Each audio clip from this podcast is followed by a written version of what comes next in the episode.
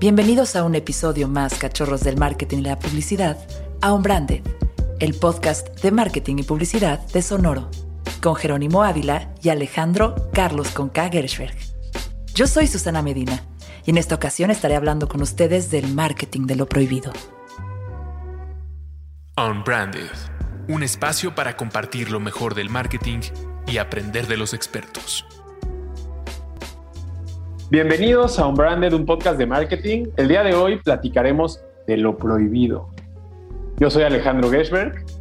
Y yo soy Jerónimo Ávila. Y hoy nos acompaña Susana Medina, que para quien no la conozca, es publicista, es locutora, amante de los perros. Durante los últimos años se dedicó a tomar cerveza como trabajo. Es amante de la música. Actualmente hace todo el marketing para los podcasts de Sonoro y realmente una gran amiga y una gran compañía de trabajo, aunque no parezca. ¿Qué onda, Susana? Gracias por estar aquí. Muchas gracias, Gershberg. ¿Cómo no va a parecer que soy una gran compañera de trabajo? Una gran compañera de trabajo, Medina. Y ahora ya lo podemos decir Alex y yo juntos, lo cual nos llena de orgullo.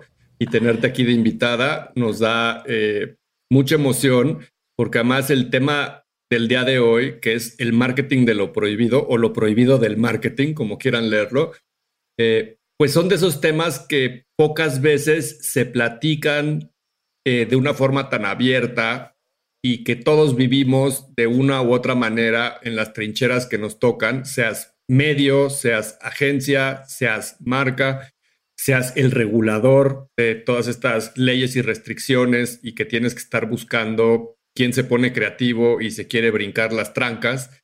Y pues creo que a todos nos ha tocado juntos también eh, navegar esos mares de Cofepris y de ciertas do's y don'ts corporativos, eh, a veces por una autorregulación de las marcas, pero en la mayoría de los casos también por una regulación de las plataformas, ¿no? Google y Facebook también tienen muchas reglas eh, de restricciones publicitarias y luego también del gobierno, que también dependerá, dependiendo del país eh, donde corra la campaña y, la categoría en la que estás trabajando, pues esas reglas van siendo diferentes, ¿no?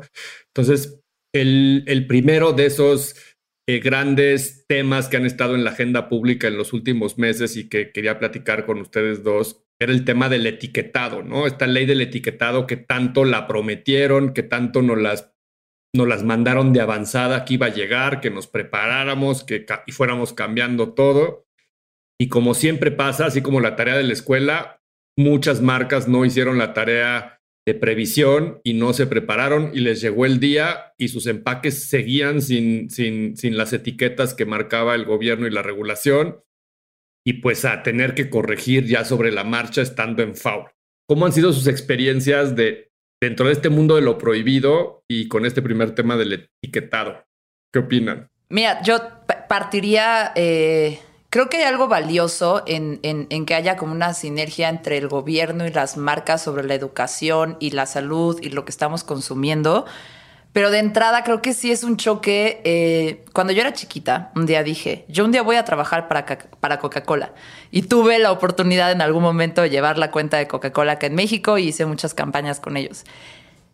A mí cuando cuando entro a un, a un Oxxo o a un Seven y voy a agarrar mi coquita de siempre y la veo toda parchada y que le cambiaron la etiqueta, me entra esta cosa de publicista de no, es una marca icónica, están destruyendo el logo, ¿por qué hicieron eso?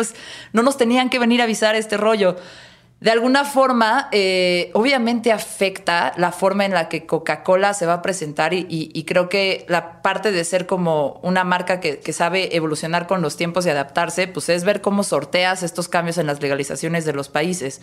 Yo lo único que me pregunto es si realmente funciona como un sistema educativo. Y creo que con lo único que puedo como compararlo es con lo que ponían en las, ponen en las cajas de los cigarros. Porque si alguien ya no puede hacer marketing son, las, son los cigarros.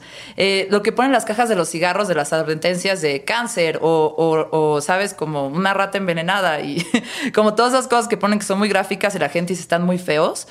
A mí lo que me contó uno de los doctores del Instituto Nacional de Enfermedades Respiratorias, que es conocido, me dijo que esa campaña sabían que la gente no iba a dejar de fumar porque veía una rata muerta o veía un feto o veía eh, alguien con cáncer en la caja, sino hay muchísima gente que realmente no sabe las consecuencias de fumar y que de alguna forma estás trayendo un poquito de awareness, eh, un poquito de conciencia de las consecuencias de fumar, aunque la gente, o sea, la expectativa ahí es, mira, yo no voy a dejar que, eh, mi, mi, funnel es, no voy a dejar que, lograr que dejes de fumar, pero sí puedo hacer que, que, sepas una consecuencia más de fumar, ¿no? Y eso es como, como instancia reguladora, no tanto como instancia, eh, pues, marquetera y negocio y quiero seguir vendiendo cigarros. Entonces, yo pienso mucho en ese ejemplo que me pusieron con los cigarros y pienso mucho en ese etiquetado, particularmente con la Coca-Cola, que es mi bebida favorita. Perdón por el anuncio, Jero. Eh, y, ah, luego te mandamos la factura Coca. Ajá, y luego les pasamos la factura. Eh, pero quisiera entender muchísimo si eso realmente ha tenido un efecto y que de alguna forma el gobierno y las compañías, yo sé que estoy hablando de algo súper fantasioso, pero pudieran decir, esto de alguna forma ha reducido eh, eh, el impacto en la salud de la población, o ha funcionado, no. A lo mejor estoy siendo muy idealista, pero sería buenísimo poder entender qué consecuencias positivas o negativas ha traído ese etiquetado debe poderse medir, así como las marcas medimos el brand awareness, ¿no? Como las marcas medimos, este, dependiendo la altura del funnel, lo que queremos entender, la consideración, etcétera. Pero, pero el ejemplo de los cigarros me gusta porque dentro del mundo del marketing sí es importante la ejecución y creo que algo que tenía los cigarros es que ayudaban a, a detonar una conversación, ¿no? O sea, quien sacaba su cajetilla en una mesa, en una boda, automáticamente arrancaba una conversación alrededor de esa imagen tan grotesca y espantosa este, que la caja de cigarros traía. Y, y la ejecución me parece relevante porque cuando llegan los sellos, encuentro otro, y aquí va otro comercial, pero encuentro una ejecución muy pobre de, de los Carlos V. Poco craft. poco craft. De los Carlos V cero, los chiquitos delgaditos, que como no caben los sellos y no puede decir exceso de azúcar y, y esas cosas, dice dos sellos. ¿no? Entonces, también la creatividad llegó a la regulación y entonces alguien dijo, no, es que el chocolatito, pues mira, es muy delgadito y no caben los sellos, pero pongámosle cuántos sellos trae. Y yo siempre en mi cabeza decía, ¿qué habrán pensado? Esto trae dos sellos, o sea que puede ser que es exceso de azúcar y de qué más, o sea, hay un chingo de sellos, ¿no? Entonces, pues dos sellos, ¿no? Entonces, imagínate el niño diciendo como, a huevo me puedo comer mi, mi Carlos V delgadito, solo tiene dos sellos, ¿no? es como puntos en la licencia. pero ya cuando estás ahí en el wording y, y, en este arte de la, del, del, deception y del engaño, pues dos sellos también pueden significar dos sellos de calidad, dos sellos, puede alguien pensar que son dos pedacitos de chocolate. A, a mí me, yo creo que tienes un punto ahí, Medina, de que es un poco hacer conciencia y creo que de repente yo vi muchos comentarios en social media cuando esto se implementó de este, las tostadas, y estoy inventando, sanísimo, no son tan sanísimas porque sí tienen sodio, ¿no? O este, la, los productos que decían que no tenían azúcar, pero tenían el sello del azúcar, ¿no? Del exceso en azúcar. Y entonces también venía esta confusión de si este es una coca cero, ¿por qué dicen que tiene azúcar? O si este es un chocolate sin azúcar, ¿por qué dicen que tiene azúcar? Entonces, ahí el consumidor también empieza en esta eh, decepción con las marcas, creo, de que he vivido engañado toda la vida y me vendieron un producto que era de dieta o natural o orgánico o sano o el atributo que le haya inventado esa marca y de repente el sello invalida todo eso que se había de alguna forma directa o intrínseca construido con los años, ¿no? Y cerrando el tema de cómo medirlo, creo que también el, el, problema de esto es que en el corto plazo no sabes cómo va a ser la diferencia esto en los hábitos de consumo, ¿no? Entonces, pensando en los niños y el azúcar, que creo que es como uno de esos grandes frentes que generan este tipo de legislación y que yo creo que está bien, sí tenemos un problema de obesidad en este país, sí tenemos que mejorar el tema de la nutrición, no sé si esta es la forma de hacerlo o a lo mejor esta es solo una pieza en el rompecabezas para hacerlo, pero habrá que esperar a lo mejor 10 años y saber si los niños realmente dejaron de comer dulces y cosas o si realmente esos eran los alimentos que les causaban la obesidad y no los tacos al pastor. Sí, o, desayunar conchas y atole y no, que, creo que, también puede ser una, o sea, mira, algo que, que, que ahorita me quedé pensando un poquito es que incluso el marketing también es distribución, ¿no? Y en qué lugar estás colocado. Si, por ejemplo, en Oaxaca, en las escuelas, ya no puedes vender este tipo de productos y los niños ya no lo consumen, Digo, de entrada me parece una estrategia de, de, de, de, si ya vas a bloquear como el consumo de estos, de, esto, de estas marcas y estos productos, que, que, por lo menos es más enfático, ¿no? Pero que sí es algo que no vamos a poder saber a, la, a lo largo si existe como una consecuencia real en la población o por lo menos una conciencia de cómo cuidarse mejor. Y sí creo que está o sea, yo creo mucho que está bien que el gobierno trabaje con las marcas para la regulación, para que las cosas avancen y progresemos juntos en un, en un sentido idealista. Eh, pero sobre todo creo que, que, estaría, o sea, sería interesante hablar con el gobierno y ver cómo ha cambiado la percepción de la gente respecto a los cigarros. Eh, más que si la gente dejó de fumar es, oye, ¿sabes? Cuánto, o sea, o se vendieron menos cigarros es cuánta gente está más consciente de los, de los efectos o cuánta gente está más consciente de el consumo de azúcar que tiene en su dieta, o, ¿sabes? Ese, ese tipo de cosas creo que, que no tenemos que esperarnos 10 años a ver si estamos más sanos como país. tenemos que a lo mejor tan solo ver, medir el impacto de esas campañas de la misma forma que a nosotros nos hacen medir los clientes y las marcas el impacto de nuestras campañas. Creo que el, el gobierno también debería estar un poquito amarrado a, a, entregar resultados de eso. Yo creo que sí, deberíamos ser más exigentes de eso. Con esa reflexión, uh -huh. Medina, me, me, me, pongo a pensar en una de las cosas que pues yo creo que a los que el comentario chaborruco, ¿no? Para los que ya tienen cierta edad, que vivieron la oportunidad de poder desayunar acompañado de una cajita de cereal que te contaba una historia y, veíamos el, terrible problema de la desaparición de la fauna de los cereales, la fauna de Kellogg, porque además todos eran animales, ¿no? Eh, sí, se extinguieron los animalitos y, y, de repente empieza ahí otra vez la pregunta que reviviendo el, ¿qué? O sea, el niño ya pasa por el súper y dice, como ya no está el tigre Toño, ahora sí quiero mis All Brand o mi Special K. Y que además, yo quería decir esto al aire, que me parece que algunos animales sí tenían ya que irse de, de las cajas de cereales. Yo especialmente llevaba un rato queriendo que Melvin se vaya porque perdió mucho peso, estaba, estaba esquelético y anémico desde hace ya unos cuantos años y ya merecía irse, ¿no? Pero, ¿qué, qué opinan de Sam el Tucán? Todos estos animales, el, conejo de Trix, pues que hicieron nuestra infancia un poco más divertida y ahora el gobierno está seguro que si desaparecen estos animalitos, nuestros niños van a estar menos obesos. Pues mira, yo tengo como sentimientos encontrados porque sí entiendo la idea que está detrás de eso, que es si tú pones algo llamativo a un niño, sea un animal o sea un personaje o un color y eso hace que, que sea como, eh, como caer en esta trampa del consumo, ¿no? que es un poco lo que está detrás de hacer eso, o sea, que, que consumas por lo que es, no por lo que te engañan. Pero yo no sé si realmente es un engaño, simplemente es, es como también decir, pues qué mal poner los chocolates en el Oxxo a la altura de los niños para que lo agarren y se lo den a su mamá y lo paguen. Eso es más manipulación, a mi forma de pensar, que tener un osito en la caja del pan, ¿no? Porque además el pan lo usamos para todo, para un sándwich, para este, acompañar tu desayuno unos huevitos revueltos.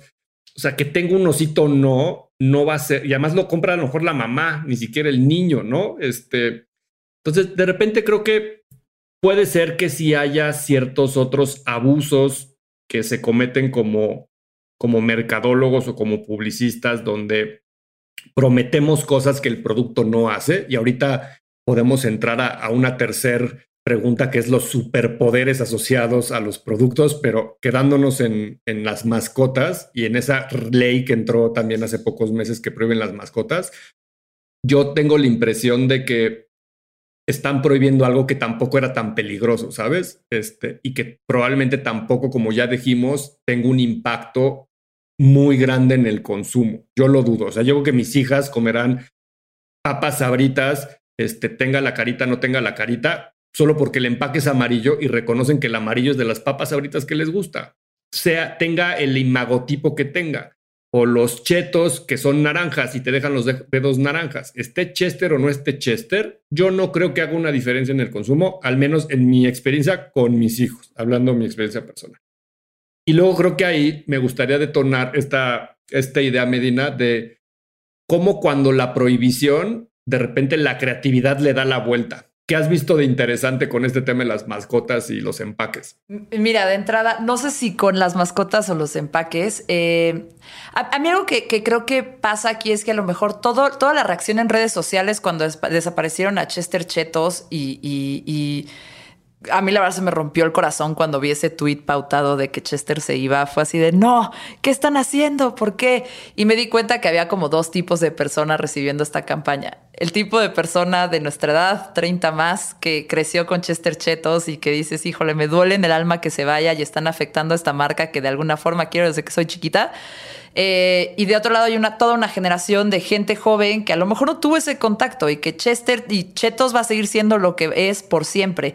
Lo que creo que fue muy interesante es, es la reacción de la marca para de alguna forma dejar ese legado, ¿no? Ahí está la, colita del Chester, está ahí todavía como escondiéndose eh, y, y ese como especie de guiño de aquí estoy todavía me, parece, me parece como una especie de, guiño también a la generación que lo recuerda, eh, pero yo creo que a la larga, pues es no sostenible. A la larga, si esta regulación sigue, lo que va a pasar es que las generaciones jóvenes se van a olvidar de esos personajes y las marcas van a tener que encontrar la forma de que prefieras comer chetos a churrumais, ¿no? Y, por decir un, eh, ejemplo, o chips, eh, chips a, los rancheritos, ¿no? Que por cierto, los rancheritos solo tienen un sombrero y un palacate, entonces siempre estuvieron a salvo.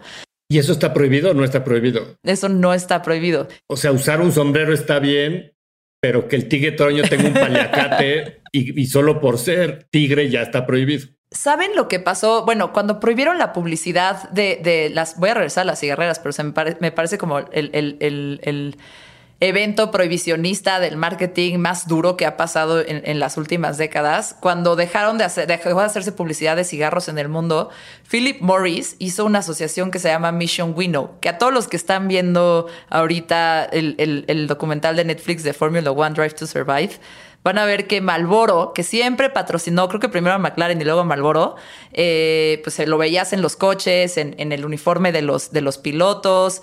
Y ahorita. Era rojo el uniforme de los Era rojo el uniforme de los pilotos. Eh, y ahorita que los, bueno, tuvieron que cambiar, hicieron, Philip Morris hizo esta asociación bizarra. Si te metes a la página, no entiendes de qué se trata. Es como una especie de, compañía fantasma, como para poder seguir patrocinando la Fórmula 1 de alguna forma. Hicieron este logo que se llama, bueno, su marca es Mission We Know y el logo de cierta forma, cuando el coche va a velocidad, parece que es la M de Malboro. Es como una especie de seguir ahí presentes, pero undercover. Entonces, hasta no sé si el We Know está así como un We Know, ya sabes, como te cierro el ojo, Mission Winnow. Eh, pero, pero sí está muy extraño. A mí me queda la duda si el, limoncito de churrumais y, el, ah. y el rancherito de rancheritos sobrevivieron, pero suena chiste, pero... Sí sobrevivieron. Suena chiste, pero... Imagínense que ese overthinking, que no sé si está mal llamarlo overthinking, pero esas asociaciones todos recordamos el comercial y, el perrito que está en estos papeles de baño, ahora que el papel de baño en la pandemia creció más que ningún otro bien. El perrito agarraba el rollo, el rollo se iba, el, rollo se iba por toda la casa desperdiciando, ¿no? Y el comercial era como, mira cómo se desperdicia todo el papel de baño y el perrito está feliz y ahora el perrito está en la cara del papel de baño.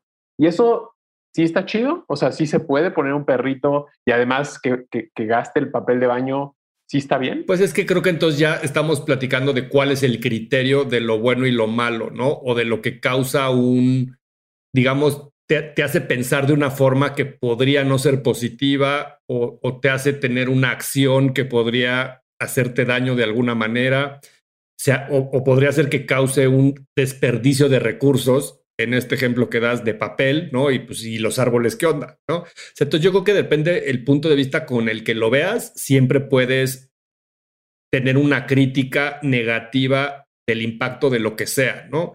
Este, y, yo creo que si, si de repente escalaras esa conversación, pues todo está prohibido y todo hace daño, ¿no? Este, yo creo que ver mucho el teléfono hace daño, ¿no? probablemente este, estar conectado tantas horas como estamos conectados hace daño y que entonces en el futuro vamos a prohibir eso. O a lo mejor de repente estar encerrados y que no nos dé el sol hace daño, entonces vamos a prohibir el home office. O sea, de repente no sé en, en, esta regulación del gobierno, ¿no? Y de que nos quiere proteger, supongamos, en todo lo que prohíbe, pues de repente, ¿dónde son intereses? ¿Dónde de repente hay intereses de yo quiero que esta industria se extinga o que esta no crezca tan rápido y entonces mejor la regulo para detener su crecimiento. Imagínate los coches eléctricos y los autos de combustión.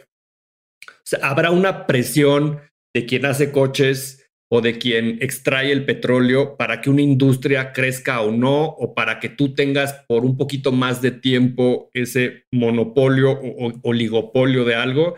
Entonces, de repente creo que este tema de, de, las prohibiciones en la comunicación y en los productos, pues de repente creo que hay algunas que obviamente, pues no sé, el cigarro, pues yo creo que hace a lo mejor 50 años no había tanta información de el daño que le hacía a tus pulmones. O sea, yo me acuerdo que mi abuelo me daba de fumar de niño, pero me daba de fumar porque pues no, no, no tenía conciencia de que era algo malo. O sea, este, para él yo creo que darme de fumar era como a lo mejor haberme dado una paleta helada o un helado. Este, con o una pues, probadita de su cerveza. O una probadita de su cerveza o de su whisky, ¿sabes? O sea, hay veces que haces las cosas como papá o como amigo o como lo que sea, sin medir las consecuencias de lo que hay alrededor, ¿no? Y, y yo, por ejemplo, pondría como en la conversación es, el producto, ahora estamos hablando del producto, ¿no? Pensemos en un dulce, cualquiera que este sea. ¿Cuánto más daño hace de repente un contenido hoy en la televisión o en el Internet que creo que fomenta muchas otras cosas malas en los niños y eso no está regulado y no está prohibido? Entonces nos estamos preocupando por el tigre toño cuando qué cosas pasan en TikTok o en YouTube. O en los videojuegos. O en los videojuegos de violencia o de lo que ustedes quieran que probablemente tiene un impacto mucho más grande en, en la manipulación o en la, la, verdad, ¿no? Este, yo no sé si lo que manda como en esta conversación tendría que ser, no se vale decir mentiras, ¿no? O sea, si tú dices que tu producto no tiene sodio y sí tiene sodio, pues di que tiene sodio, ¿no? Yo no sé si ese es como el, el fin último de esta conversación de es una ley que lo que exige y pide a las marcas y a los que hacemos comunicación decir la verdad o simplemente es pues una cosa más para decir que se está avanzando en un tema que tal vez se está avanzando pero muy poquito y la solución de fondo sería pues cambiemos nuestra forma de alimentarnos y hacer ejercicio, ¿no? fomentar a lo mejor una educación nacional donde, donde haya como conciencia de... Yo quiero decir tres puntos importantes de, lo que acabas de decir, Jero. Pensé tres cosas. Una, eh, que quiero decirles que ya se fue el limón del churrumais con limoncito y que ahora es un limón real. Eh, y que ese pensamiento me llevó a pensar... O sea, la caricatura estaba mal, pero lo real está... Imagínate. Ajá, la caricatura está mal, pero el limón está bien. y ahí la verdad es que pensé un poquito en qué hace un brand manager cuando llevas pétalo o llevas churro maíz y te cambian esto.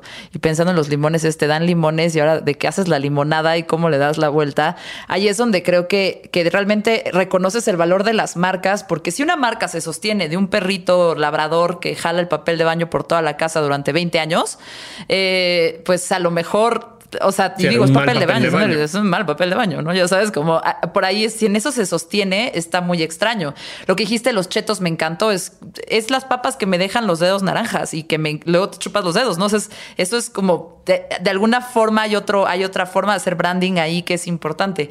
Eh, pero ese, ese, es un, ese es un punto.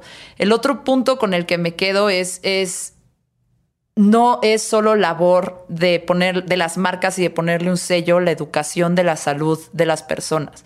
Ahorita estamos en una pandemia global, sabemos que ciertas condiciones a lo mejor te hacen como un poquito más, eh, no sé cómo decirlo, pero más susceptible o vulnerable a, a, COVID y que a lo mejor es una oportunidad muy importante de no solo tener sellos en la comida, sino de también hacer un programa de salud y de que estemos en mejores condiciones todos. Es, como oportuno, ¿sabes? Y, y, y no sé queda nada más con sellos en una bolsa de papas. Y la tercera cosa que te quería decir que está vinculado a eso es lo capacitada que está la autoridad, porque me acuerdo que en, en mi chamba anterior así le decíamos a la COFEPRIS, la autoridad, eh, lo capacitada que está la autoridad para, para, para ir perdón por el spanglish, pero ir up to speed con las cosas que están pasando y que realmente están afectando a la población. Si es, o sea, híjole, yo no sé si está mal un limoncito, una botarga de limoncito en los churrumais, eh, pero, ¿sabes? Está TikTok y se está llevando la data de los niños y se, es como, como que está un poco extraño y al punto de... Estábamos hablando ahorita fuera del aire, yo sé que en el podcast no se dice fuera del aire, pero estábamos hablando ahorita de, de las campañas de publicidad de las cerveceras, que están súper reguladas también por Cofepris y todas las marcas de alcohol, una campaña digital se manda por impreso. Y la autoridad la revisa por impreso y te la regresa por impreso. En blanco y negro. En blanco o sea, y lo que negro. estás diciendo, Medina, para los que no han tenido la fortuna de trabajar con la autoridad es, si yo hago un video que va para un Instagram Stories, tengo que imprimir el primer frame del video en blanco y negro y sobre eso la autoridad me dice si está bien o está mal. Tienes que, o sea, si tienes que imprimir todos los frames de tu video. A todos y también puedes elegir no imprimir todos los frames de tu video. Depende qué tanto hackees el sistema. Depende de qué tanto entiendas las lagunas O sea, legales. no estamos diciendo que eso pase, pero supongamos que alguien que era un video que tenía 15 frames y en el frame que sale lo prohibido, ese frame no lo imprimo y no lo mando y si me aprueban. Pero luego es, es como una irresponsabilidad como marquetero hacer eso porque después la autoridad puede llegar y decirte, oye, esto no es lo que yo te aprobé y bájalo. Y, y, pues te atoras a tu marca, te atoras a tu campaña, ¿no? Entonces obviamente lo recomendable es siempre operar con ética y todo lo que estés haciendo, pero... O sea, si realmente van a hacer una, si realmente lo que quiere el gobierno y la autoridad es protegernos, entonces tiene que estar al tiro eh, con las herramientas correctas para entender cómo puedes aprobar esas campañas y de alguna forma eh, realmente sumar a, la educación sobre salud o a un problema y no solo como hacer, ah, el papeleo, tu papeleo Wasowski y ya, ya acabamos, ¿no? Mira, este tema lo iba, a tomar, lo, lo, iba a tocar al final porque es como un tema aburrido de esto de la prohibición, pero que es necesario y tú ya ahorita un poco lo estás tomando, pero me gustaría que lo expliquen, Alex y tú, desde el punto de vista más corporativo que les ha tocado y, y, como marca, que es todo el proceso que requiere cumplir con toda esta regulación cuando trabajas en una industria que así lo requiere, llámese el alcohol o llámese las farmacéuticas o muchas otras, porque me han preguntado muchos brand managers que han trabajado en industrias no reguladas y que de repente empieza a haber regulaciones en su industria, cómo funciona. Y yo lo resumiría y quiero que ustedes un poco lo elaboren un poquito para quien no le ha tocado, pero para que sepan cómo es ese infierno un poco. Eh, pues de entrada no te puedes dar el lujo de hacer tu campaña una semana antes, ¿no? Porque tiene que haber un proceso de autorizaciones por parte del legal eh, en, última instancia de la empresa y después por la COFEPRIS o la autoridad o quien sea que te diga que sí puede salir al aire, ¿no? Entonces, siempre que estamos, nos, la industria del marketing y la publicidad pues, es una industria que siempre va tarde, ¿no? Este, siempre vas tarde para la campaña. Entonces, en una industria que siempre vas tarde para entregar, este, porque hiciste la tarea 15 minutos antes y estás en una industria regulada, te autoexige tener mucha planeación y mucho orden en lo que tienes que hacer, porque si no, nunca llegas con los tiempos de semanas, meses que a veces necesitan las campañas. ¿Cuál sería así una clase rápida o cosas curiosas que les han pasado en esos procesos? Y para quienes nos escuchan podría ser como un buen aprendizaje. Pues mira, primero me gustaría sumar a tu, a tu comentario, Jero, que la autoridad, a.k.a. Cofepris, es quien obliga o le da ese segundo grado de dificultad a la creatividad mexicana, lo cual está bien porque nos obliga a, a, la gente que hacemos marketing a cumplir con la autoridad, pero también a, lograr el objetivo que quieres. Y ahorita que hablabas del tiempo, eh, digo, para decir números, redondear un poco los números, ¿no? Pero tú tienes que som someter, es un proceso que se llama sometimiento a Cofepris, por lo menos 10 días hábiles. Eh, o sea, Cofepris puede tomarse 10 días hábiles en responder sobre tu sometimiento. Entonces tú imprimes, en el caso del mundo digital, eh, los assets, en este caso, como decía Medina, los cuadros, el storyboard, incluso si vas a una página web, el, el, frame de la página web. Eh, y ahí, Medina, seguramente se me está yendo algo que tú, tú, tú puedas complementar. Pero entonces la autoridad tiene 10 días hábiles para responderte. Lo mismo pasa con un spot, con un out of home. La autoridad puede contestarte aprobado o puede decirte las razones por las que no está aprobado, ¿no? Y obviamente ahí empiezan los caminos de revocar este, lo que dijo Cofepris o empezar de nuevo desde cero. Y obviamente es muy importante que todos sepan que cada vez que tú vas a la ventanilla de Cofepris, pagas por este proceso, ¿no? Entonces, quisiéramos creer que no hay un interés, pero cada vez que vas a llevar tu sometimiento hay un pago de por medio. Pero bueno, una vez que entendemos los tiempos. Y luego todo el retrabajo de la agencia y del cliente de hacer una nueva idea que sí cumpla con lo que te dijeron que no cumple. O sea, eso también cuesta mucho dinero. Total.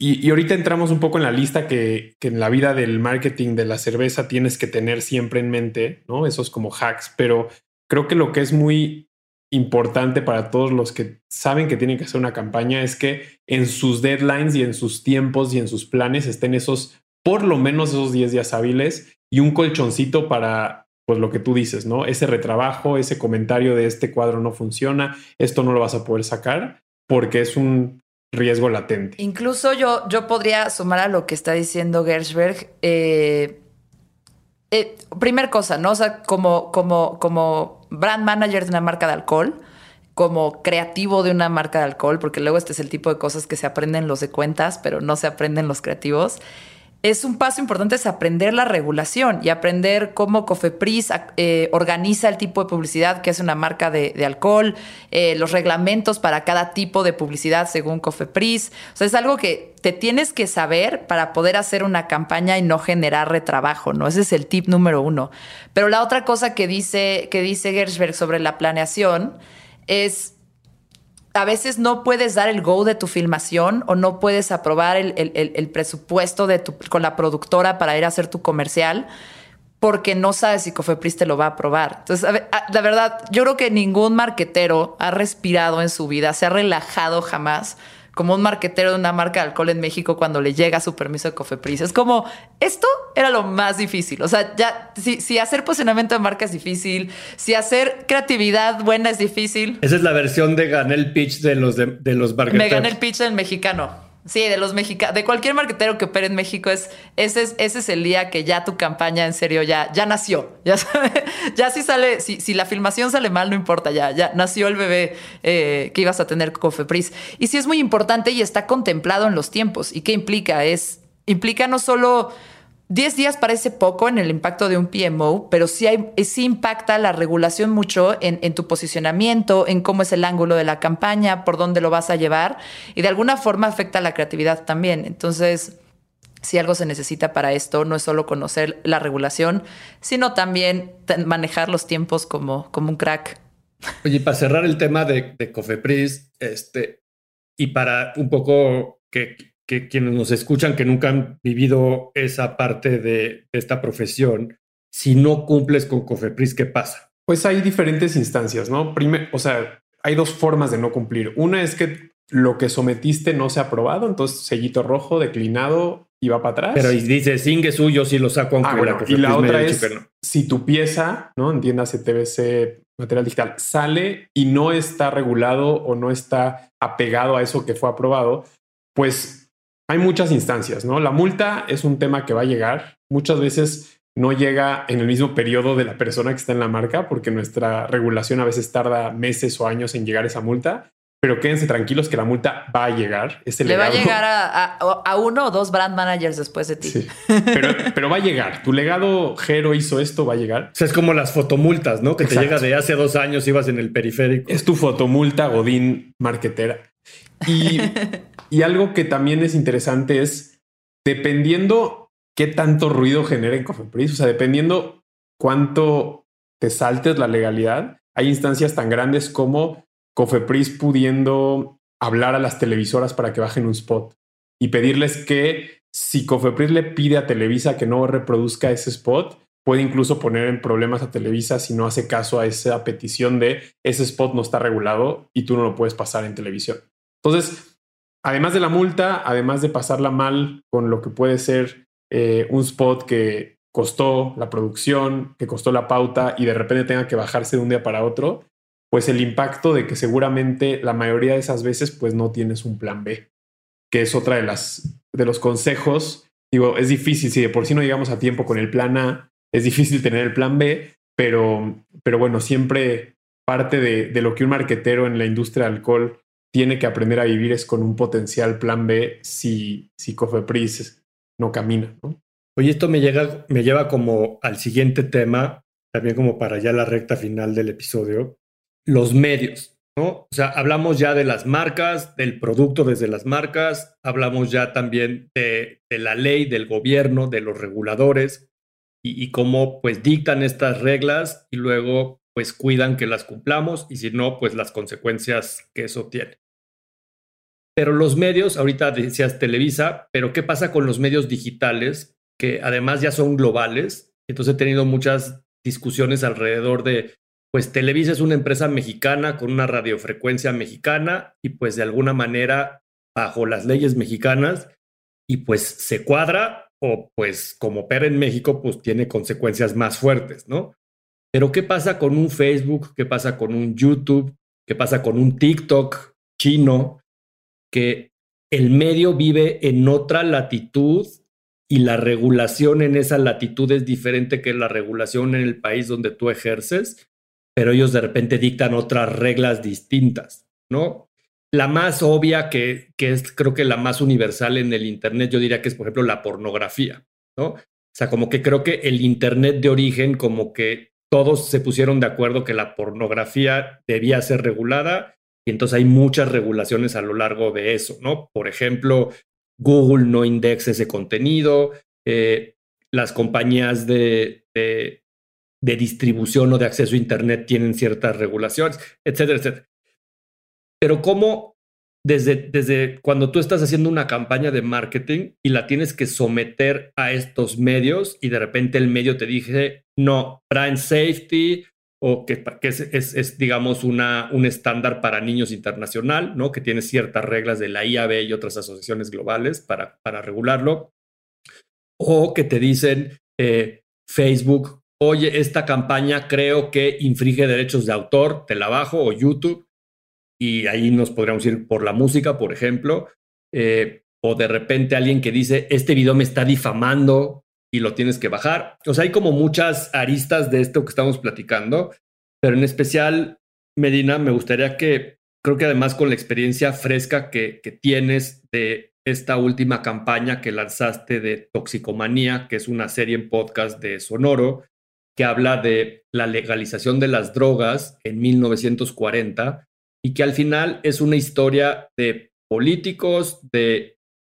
de una ley que fue real, o sea, no es una ficción, pero pues de repente usa palabras como drogas, alcohol, políticos, gobierno, y entonces como que las keywords que usa esa campaña, pues estos sistemas tecnológicos las detectan y pues te lo echan para atrás, aunque no estés diciendo nada en teoría malo. O sea, ¿cómo funciona eso? Eh, es como dice Alex de Cofepris, pues te avisan o, o, no te avisan y no nomás lo suben, hay que hacerlo días antes, o sea, cómo operar una campaña que de repente puede o no y está en la raya a lo mejor incumplir algo, pero pues que si lo logras, lo logras y si no, pues ver, tuviste un plan B, o sea, ¿cómo ha sido tu experiencia con los medios digitales, en especial Facebook y Google, te diría? La verdad, Twitter. Eh, y Twitter y Spotify. Es que, mira, para dar un poquito de contexto, Toxicomanía es un podcast de ficción, una serie, seis episodios que hablan del periodo, eh, o están situados en el periodo en México en 1940, durante el cual todas las drogas fueron legales. Había un señor que se llamaba Doctor Leopoldo Salazar Viniegra, que en este podcast está interpretado por Luis Gerardo Méndez, y ese señor fue uno de los primeros psiquiatras de México y además fue eh, pues un científico que investigó y exploró muchísimo y tenía muchas ideas alrededor de, del consumo de las, de las drogas, alrededor de, de, del sistema prohibicionista y alrededor de cómo tenemos que tratar a las personas que, que consumen drogas. Eh, eh, y no, no, criminalizarlos, en fin, ¿no? eran como ideas súper progresistas que sucedieron en 1940, que además teníamos un presidente que en ese momento pues era bastante progre, que era Lázaro Cárdenas, y que le dijo, órale va, legalizamos las drogas, legalizamos las drogas.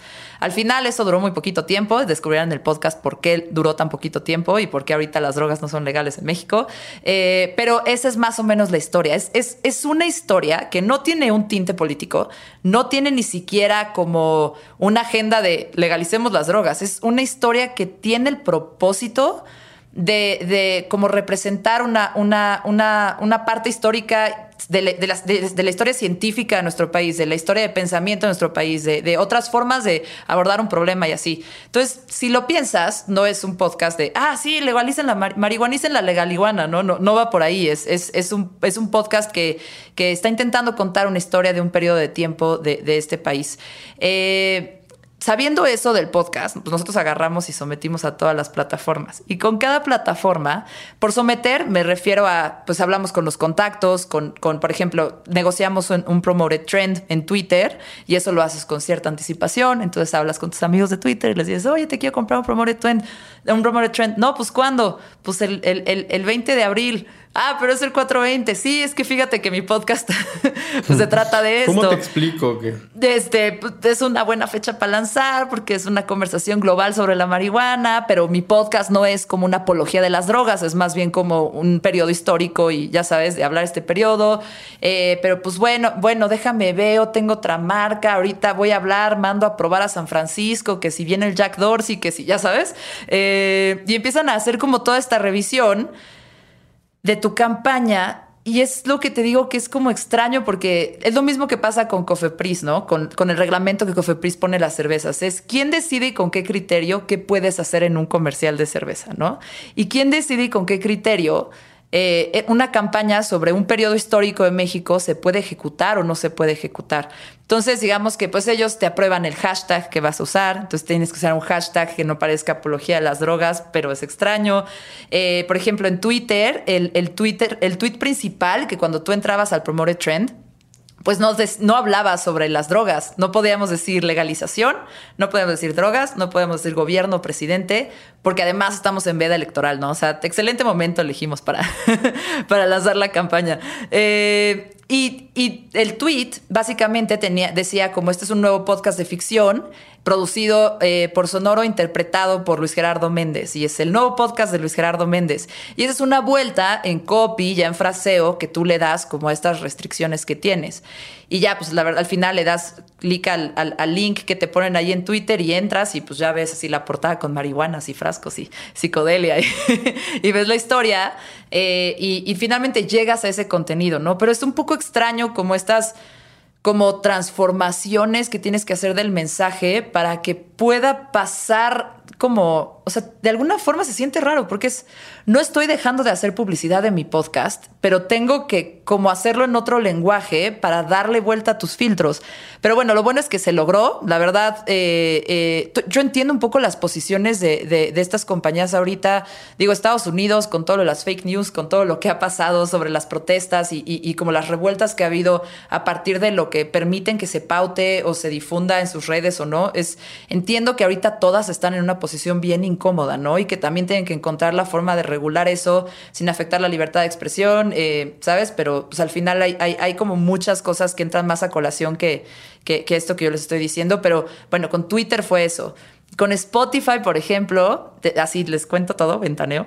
Eh, Spotify, pues sabe que el contenido es lo que está en su plataforma y nos dijeron, sí, va, promovemos, hicimos una campaña muy, muy fuerte con Spotify, muy padre. Eh, y teníamos los promos de audio de 30 segundos que te cuentan de qué se trata el podcast, pero no podíamos usar la portada con marihuanas.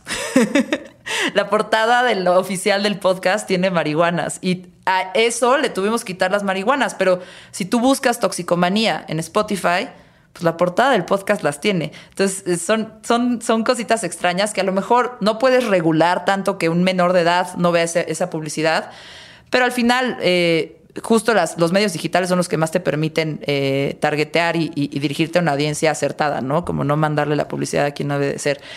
Eso es como una, una, como vueltas que le tuvimos que dar a la publicidad. Hay medios en donde no hemos podido salir. Eh, en YouTube no hemos podido salir. En Facebook se logró. Y lo curioso de YouTube es que no te deja promocionar lo que vive ya en esa plataforma, ¿no? Entonces es, es absurdo porque es como tener la película prohibida, pero lo que, te, lo que no puedes es poner la portada, pero la película sí está. ¿No? Eh, Entonces, como que te prohíben el empaque, pero el producto no está prohibido y lo, y lo venden ellos mismos, además. Así es. son, de, son de esas cosas como raras de. Pero bueno, creo que también tiene que ver con. Es un, es un, es un mundo tan complejo y tan grande que regular tanta información y tantos anunciantes, pues es también muy difícil. Y pues obviamente, pues todos estos medios digitales tienen relativamente pocos años, tal vez 10, 15, en la mayoría de los casos. Y pues aunque han avanzado con inteligencia artificial y machine learning a detectar qué palabras usas en tu video, ¿no? Entonces ellos ya tienen máquinas que dicen, ah, drogas, este. Y pues cada vez esos algoritmos te vuelven también más inteligentes de decir, dice drogas, pero dice no a las drogas. Y eso a lo mejor está bien. Entonces ese a lo mejor no lo debes de prohibir porque estás educando. O, o, a lo mejor es, al, imagínate que fuera eh, algún, algún otro, este, no sé, un doctor diciendo las consecuencias de usar drogas en una plática para, para jóvenes, ¿no?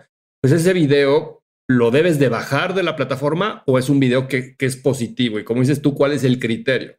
Entonces, también creo que estas tecnologías pues cada vez eh, evolucionan a ser con más inteligente y distinguir el contexto en el que se está usando la palabra, ¿no? Entonces, el problema no es poner la palabra drogas, el problema es qué dices eh, alrededor de la palabra drogas. Es, eh, no le hagan caso a, a sus papás, usen drogas o saben que las drogas están prohibidas, no las usen. O que creen, un señor legalizó las drogas hace 80 años y estuvo interesante lo que se dio con el país y con el negocio del narcotráfico en ese momento y estaría padre conocer la historia, ¿no? A mí, a mí, a mí me llama, obviamente pues se tiene que perfeccionar ese sistema y si, si no queremos usar humanos, si queremos usar robots cada vez más inteligentes para revisar la publicidad, eh, está bien, solo que se apuren a poner chidos esos robots. ¿Qué tal eh, la tía hablándoles de robots a los al algoritmo? Pero, pero, pero sí, algo que me parece importante es... Ya se vuelve contenido. Como que hay, hay, hay un juego, es, es, es contenido y hay un juego ahí con la libertad de expresión, hay un juego ahí con nuestra capacidad de contar historias, con nuestra capacidad de difundir mensajes que, que entiendes por qué hay cierta regulación, entiendes las consecuencias de tener como plataformas donde se ha podido subir de todo y pautar de todo y hacer lo que sea y luego ves a gente marchando en el Capitolio y, haciendo, haciendo destrucciones.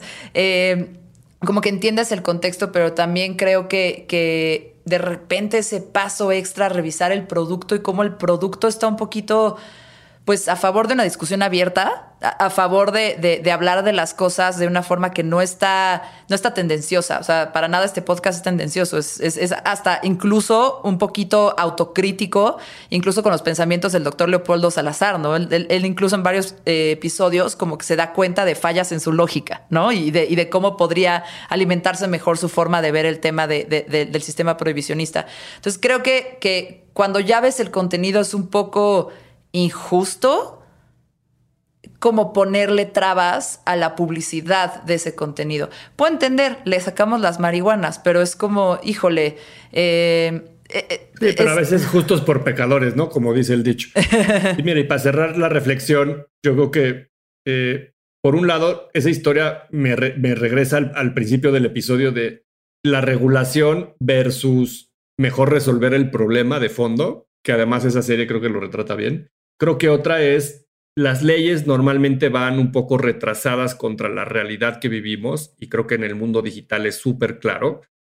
Y, y, eso, pues creo que también como profesionales de esta industria nos pone el reto de nosotros que medio lo entendemos antes que la autoridad o que el gobierno o lo que toma regularlo. Y, y, pienso en esta, en esta imagen de Zuckerberg en frente a todos los del Senado en Estados Unidos explicándoles qué hace, ¿no? Y los señores, con todo respeto, pero ya a lo mejor a los 70, 80 años, conceptos que no, no, no entienden, pero que a partir de eso tienen que hacer una ley. Y pues imagínate todas las lagunas que hay desde el entendimiento y hasta plasmarlo en un texto, ¿no? Y no entienden del otro lado los, los, los legisladores cómo es eso, ¿no? Pero bueno, lo que iba el punto es, creo que tenemos una responsabilidad en ese contexto y, con eso dicho, de nosotros como marca, como agencia, como medio, de pues tratar de no hacerle daño a nadie, ¿no? Y como dices, si es un contenido que no es apto para menores, pues tratar de ponerlo lo más lejos de los menores con una etiqueta que avise esto es para menores y pues este, si no estás acompañado a tus papás no lo veas o velo con supervisión de un adulto, como muchas veces lo ha hecho la televisión y el cine, creo. Eh, a mí me ha sorprendido ahora con, con Disney Plus de repente ver algunas series bastante subidas de tono que uno pensaría que no viven dentro de una plataforma como una marca como Disney. Entonces, el mundo del contenido y el mundo de los productos o el mundo de los servicios, pues también ya hoy está muy enredado, ¿no? Entonces, de repente estamos regulando lo físico, pero lo que es virtual, pues nos cuesta más trabajo. Y, pero el problema hoy creo que se da más en lo virtual que en lo físico. Entonces, sin duda un reto importante para todos, pero que actuar siempre como con ética, con respeto a los demás, con tratar de decir siempre la verdad y, y con ese mismo profesionalismo tratar de hacer una comunicación responsable donde no prometamos, ya no nos da tiempo a hablar de los superpoderes, ¿no? De este, te echas este chicle y de repente puedes este, volar como Superman, ¿no? Te pones este desodorante y ya ligaste. Claro, entonces, pues obviamente y, yo lo platicaba hace unos años en, un congreso y, no les cayó muy en gracia mi comentario, pues les decía es, pues las marcas tienen que empezar a ser competitivas y lo decía Alex con el ejemplo de Pétalo y el perrito, o sea, esta compañía vende papel de baño por el perrito o porque es un buen papel del baño, ¿no? Porque el desodorante este, funciona y no sudas o porque crees que vas a ligar porque no sudas.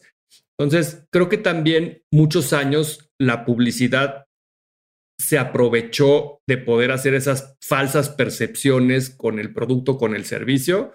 Y creo que la democratización de la información gracias al Internet y, a muchas cosas, pues ya no es tan fácil engañar a la gente como lo era antes, ¿no? De alguna manera. Este, y así como mi abuelo cuando me daba un cigarro no sabía que me hacía daño por ignorancia, ¿no? Porque pues no había la ciencia y la educación social de, de, de si eso era bueno o malo y hoy sí la hay pues también como publicistas, pues bueno, a lo mejor antes no éramos tan conscientes del impacto que tenían tantos TRPs de un anuncio de una marca y, esa frecuencia en la cabeza de un joven o de un adulto para generar ideas, buenas o malas, pero ideas y ponerle un sello en la cabeza de alguien con esa idea y se le queda para toda la eternidad, ¿no? Pues es una gran responsabilidad que tenemos. Entonces, pues creo que más allá de de, qué está prohibido, qué no está prohibido, o, si está prohibido, cómo le damos la vuelta, como ya lo platicamos, pues bueno, cómo es al final tratar de siempre ir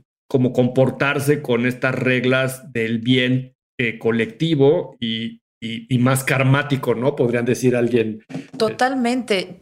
Yo lo que creo es, a la hora de que trabajas con una marca, eh, a la hora de que tú eres el guardián de una marca, ¿no? Que es lo que son los, los, los, los groupers o los brand managers. A la hora de que tú eres el guardián de una marca, vas a tomar decisiones que van a proteger a esa marca a la larga, ¿no? Entonces, ¿Por qué trabajas con ética en el sentido de cómo trabajas con la autoridad y la regulación? Y lo haces bien, porque si lo haces mal, te van a bajar el comercial de Televisa y, te estás en un problema. Realmente estás afectando que tu marca tenga esa exposición, ¿no? Esa es como la más, como la primera instancia, ¿no? Pero la segunda instancia es si tú haces una comunicación responsable, si no estás exagerando, creando superpoderes, si no le estás hablando a los niños que no deberían estar consumiendo tu producto, si, si a lo mejor no estás eh, como promoviendo alguna actitud machista, o alguna eh, actitud clasista, o sabes, esas cosas al final, a la hora de que tú eres el guardián de una marca, como el brand manager, como el creativo, como el planner de esa marca, eh, lo, tienes que tomar decisiones que a la larga la vayan a proteger y hacer más fuerte.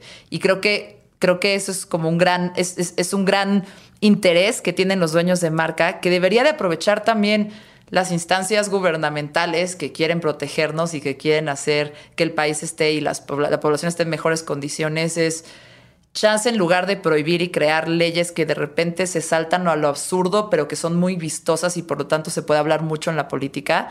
Chance deberían de ver cómo podrían. Y yo estoy, hoy, hoy me siento un pony idealista, así aquí feliz, de todo es posible, pero yo creo mucho en el poder de las marcas y también en el presupuesto que tienen y también en la capacidad de comunicarse y el expertise de hablar con la gente. O sea, yo creo que son, las marcas son mejores que los políticos, ya sabes, en ese sentido de comunicación. y, para hacer nada más el punto a tu ejemplo y de la gran responsabilidad es, yo creo que si agarras a las 10 marcas más poderosas en México y lo que cada una de esas pudiera hacer para comunicar mejor el COVID, ¿cuántas veces más cualquiera de esas 10 marcas puede comunicar mejor que el gobierno el uso del cubrebocas o de la sana distancia, todo lo que vivimos al principio de la pandemia, que tal vez no fue la mejor comunicación del mundo, de ese tamaño de de poder de amplificación y de mandar mensajes a la sociedad es lo que estamos platicando. Exacto. Y justo en ese punto es, ¿quién podría ser mejor aliado tuyo? Eh, yo, gobierno, yo, Cofepris, ¿quién podría ser mejor aliado para mí para hablar del consumo responsable de alcohol, por ejemplo, que el negocio que vende alcohol? O sea, al final, ¿sabes? Es, es, ellos conocen cómo es la industria, ellos saben cómo comunicarlo y, y si trabajan con ética, los dueños de esas marcas es yo también quiero que a la larga mi marca no sea odiada, no sea una marca que promueva el consumo irresponsable o que la gente maneje en estado de ebriedad. ¿Sabes? Estoy poniendo ese ejemplo, es creo que el mejor aliado, de repente los mejores aliados están donde crees que están los rivales y pues no es así. Ese era mi punto. Yo, dejaría como, como cierre y, como algunos tal vez consejos de, gente como Jero, que se encuentra con muchísimas marcas todos los días, Susana, que ha tocado muchas marcas y hoy en día pues lanzó el podcast que está número uno en México, que no, no, es, no es cosa menor. Y creo que hay algunas cosas de lo que estamos platicando que son bien importantes y que al final eh, me encanta lo que acabamos de decir en términos de que la una marca puede ser mejor que cualquier político. Y, y, al final de cuentas, esa es la responsabilidad de todo el equipo que está detrás de una marca. Saberla, saber el poder, es casi como los superhéroes, saber el poder que tienes eh, y la responsabilidad que eso implica y por eso apunté aquí algunos puntos que me parece que desde, desde tu asiento de marquetero, desde tu cabina de piloto de una marca, hace sentido que pienses. Obviamente tienes que cumplir las regulaciones de tu industria y COFEPRIS y, y todo lo que legalmente se requiere, pero creo que sí. dijimos COFEPRIS, pero hay muchas, muchas otras autoridades que lo regulan adicional de la COFEPRIS. Pero, o sea, gobernación, los solteos, este, etcétera, etcétera. Pero, pero creo que si tú como dueño de una marca piensas en la relevancia cultural, ¿no? Y voy a un ejemplo de la relevancia cultural. Snoop Dogg puede tener una planta de marihuana en su, en su, en su disco. Y a él nadie lo va a regular. Pero tú no podías en toxicomanía Medina porque hay dinero por detrás, porque es un negocio y porque eh, estás publicitando ese contenido. Cuando, by the way, también el disco de Snoop Dogg que tiene una planta de marihuana o él fumando está publicitando un contenido. Pero ese sí es un negocio. El, negocio de Snoop. Y él sí está publicitando el consumo, ¿no? Es, es distinto. incluso toxicomanía está. Mira, un día fueron legales. Y Snoop Dogg es como, mira, estoy fumando marihuana. Exactamente. Entonces es irónico, pero si piensas en la relevancia cultural y no pensando que tú todos van a estar detrás de una marca que tiene su, su lado B, ¿no? Pero que realmente llegues a los lugares donde no dependas de las plataformas. Si eres relevante como marca, vas a estar en los lugares que no necesariamente tienen regulaciones o si están regulados, vas a lograr estar ahí con una, una forma eh, que es relevante para tu audiencia. La siguiente es, creo que los procesos, y hablamos aquí un ejemplo de Cofepris, pero son, son normalmente duros y en México somos un país que nos gustan los procesos y que la burocracia es parte de nuestro día a día, pero priorizar el mensaje y lo que quieres que la gente se quede va a ser muy importante, ¿no? ¿Qué es lo que quieres que tu marca genere en la cabeza de tus consumidores? Siempre creo que es la teoría del marketing, ¿no? Ganar ese espacio mental y ese espacio físico eh, va a ser clave para cualquier producto o servicio que estés vendiendo, pero definitivamente prioriza el mensaje, prioriza sus valores. Al final, creo que esta parte de saber que del otro lado de la pantalla, sea una tele, un teléfono o del radio, pues son humanos, son personas que tienen valores, tienen sentimientos y al final, si, si tu mensaje como marca lo apegas a los valores, lo apegas a lo que quieres lograr y a este bien que tiene tu marca, que la hace más poderosa que un político, sin duda vas a poder tener un impacto allá afuera y vas a poder sortear gracias a la creatividad a todas estas regulaciones. Eh, pero bueno, creo que es un capítulo eh, muy interesante. Gracias por... Muy interesante para un tema que a veces parece aburrido, Alex. ¿No? Y, yo creo que hay como cosas interesantes desde cómo la creatividad hace, este, a mí me gustó mucho y ojalá todos los que nos escuchan y, llegaron al final de este episodio eh, lo hayan disfrutado. Eh, gracias Medina por venir, por, por, por compartir con nosotros. Yo un placer estar aquí con ustedes porque además llevo muchos años trabajando muchas campañas con mi hermano Gershberg eh, que, aunque nuestros apellidos no se ven como que podríamos ser familiares, lo somos. Y también contigo, Jero, que, que antes hacíamos campañas de cerveza y ahora hacemos campañas de podcast. Está chingón. Campañas de chingón en su podcast? Ah, campañas de droga. Gracias por escuchar un episodio más de On Branded. En este episodio te hablamos de lo prohibido en el marketing y el marketing de lo prohibido. Con Jerónimo Ávila y Alejandro Gershberg para Sonoro. Si te gustó este episodio, suscríbete en Spotify y también en nuestra cuenta de OnlyFans donde tenemos todas las campañas que no nos aprobó Cofepris. Unbranded, un espacio para compartir lo mejor del marketing y aprender de los expertos.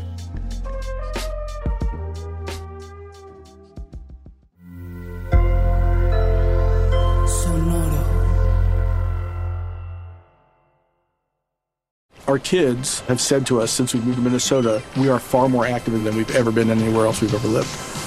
Moving to Minnesota opened up a lot of doors for us. Just this overall sense of community, of values that, you know, Minnesotans have. It's a real accepting, loving community, especially with two young kids. See why CNBC ranks Minnesota number four best state to live and work. A great place to work, an even better place to live. ExploreMinnesota.com slash live. ¿Estás listo para convertir tus mejores ideas en un negocio en línea exitoso? Te presentamos Shopify. Tal vez no lo sabías, pero nuestro podcast More Than Mamis es un negocio y lo empezamos por supuesto para desahogarnos y hablar sobre la maternidad, no para convertirnos en expertas de ventas y del e-commerce. Así que sí, necesitábamos ayuda para vender nuestro merch y poner en marcha nuestra tienda. ¿Y cómo suena con Shopify?